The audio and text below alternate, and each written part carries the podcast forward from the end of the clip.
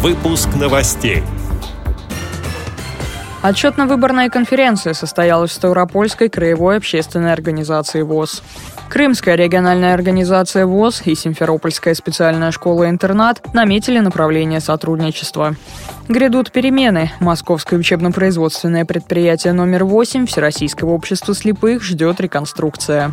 Воспоминания об узниках войны и экскурсия на Алое поле. Библиотеки для незрячих и региональной организации ВОЗ готовятся ко Дню Победы. Далее об этом подробнее в студии Дарьи Ефремова. Здравствуйте. 28-я отчетно-выборная конференция состоялась в конце апреля в Ставропольской краевой общественной организации ВОЗ. В ее работе приняли участие 41 делегат, а также представитель президента ВОЗ в Северокавказском федеральном округе Сергей Дубовик. После обсуждения докладов о работе правления состоялись выборы. Председателем Ставропольской региональной организации ВОЗ был вновь избран Анатолий Донцов. Председателем контрольно-ревизионной комиссии стал Николай Гражданкин. Делегатами на 22-й съезд ВОЗ избраны Анатолий Донцов и Алексей Болелов. Договор о сотрудничестве подписали Крымская региональная организация ВОЗ и Симферопольская специальная школа-интернат номер один. Как рассказал председатель организации Виктор Павленко, в рамках соглашения предусматривается социальная реабилитация детей-инвалидов, приобщение их к работе Всероссийского общества слепых, реализация совместных проектов по организации досуга, спортивных мероприятий для незрячих и слабовидящих и многое другое.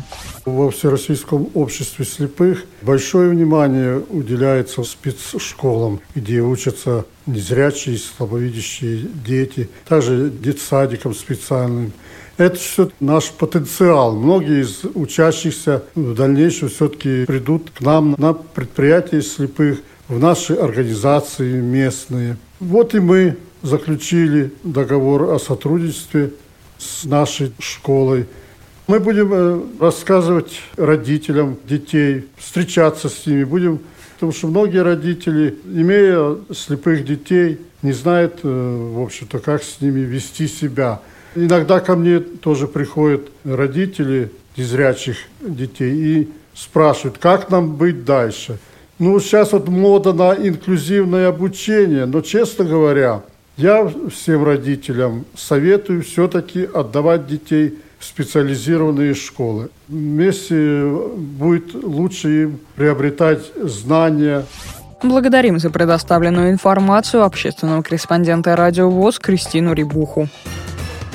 Московское учебно-производственное предприятие номер 8 Всероссийского общества слепых ждет реконструкция. Этот вопрос обсуждался на заседании Совета депутатов муниципального округа Богородская. Предприятие было создано в 1954 году. Сначала там изготавливали скобяные изделия, позже перешли на выпуск электродвигателей. Сейчас число работников с инвалидностью составляет более 50%. Они выпускают бумажные и электротехнические изделия. По информации пресс-службы ВОЗ, в Москве работает несколько предприятий общества слепых. Ни на одном из них еще не проводилась реконструкция. Московское учебно-производственное предприятие номер 8 будет первым. В соответствии с этим решением планируется построить новый цех, сделать капитальный ремонт двух зданий. Это позволит создать еще 40 рабочих мест. Здесь откроют также детское образовательное учреждение на 35 мест и реабилитационный центр. Проведут работы по благоустройству, установят детские и спортивные площадки.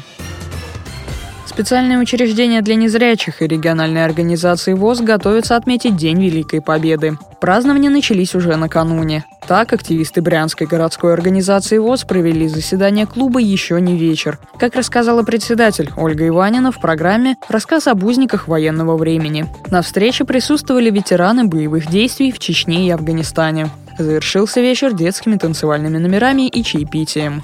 А незрячим челябинцам провели необычную экскурсию по городу. Как сообщила сотрудник Челябинской областной специальной библиотеки для слабовидящих и слепых Зоя Потапова, для читателей организовали программу под названием «Пионеры-герои». Челябинцев познакомили с историческим местом города, парком отдыха «Алое поле». Рассказали о 12 памятниках героям. Экскурсовод подробно описал и пейзаж, и архитектурные объекты. Памятники располагаются в удобном месте. К ним вымощены дорожки, каждый барельеф установлен на уровне роста человека.